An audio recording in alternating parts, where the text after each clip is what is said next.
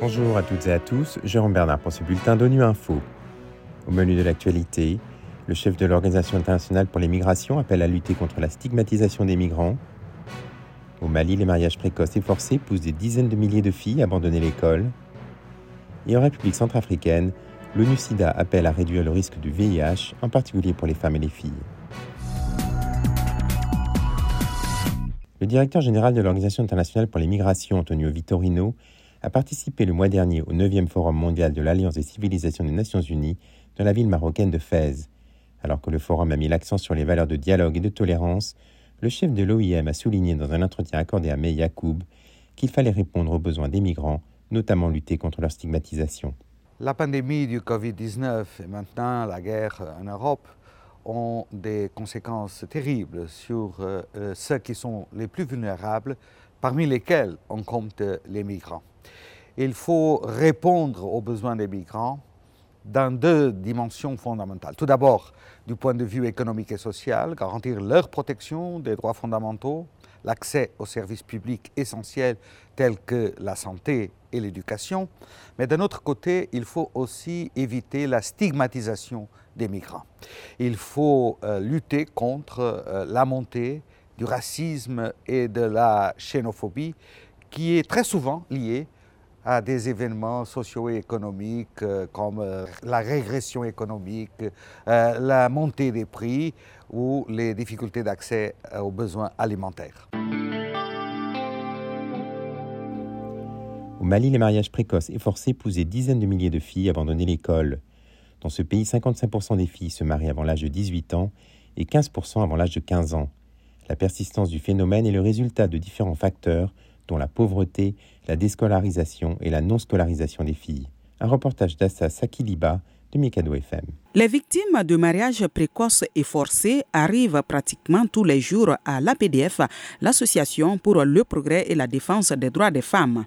Dans la salle de coupe et couture, nous échangeons avec une fille de 14 ans originaire de la région de Mopti. Nous l'appellerons Mariam. Je vivais avec ma tante qui m'a donné en mariage forcé à un oncle qui a perdu sa femme. Je me suis enfuie. J'ai fait la servante pour avoir un peu d'argent.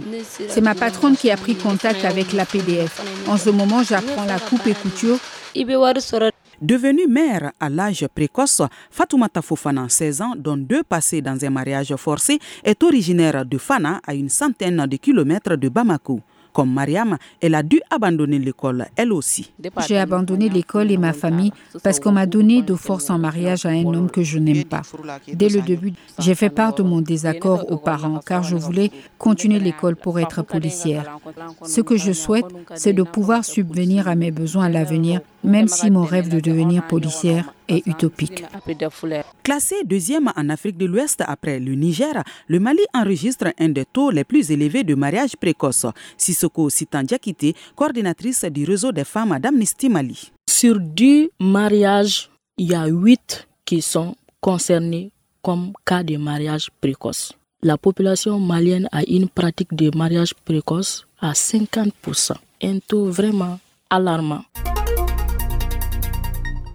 La journée mondiale de lutte contre le sida a été célébrée le 1er décembre. Au micro de Fanny Christelle Balikossi de Gira FM, Christopher Fontaine, représentant de l'ONU SIDA en République centrafricaine, a appelé à réduire le risque du VIH, en particulier pour les femmes et les filles. On l'écoute.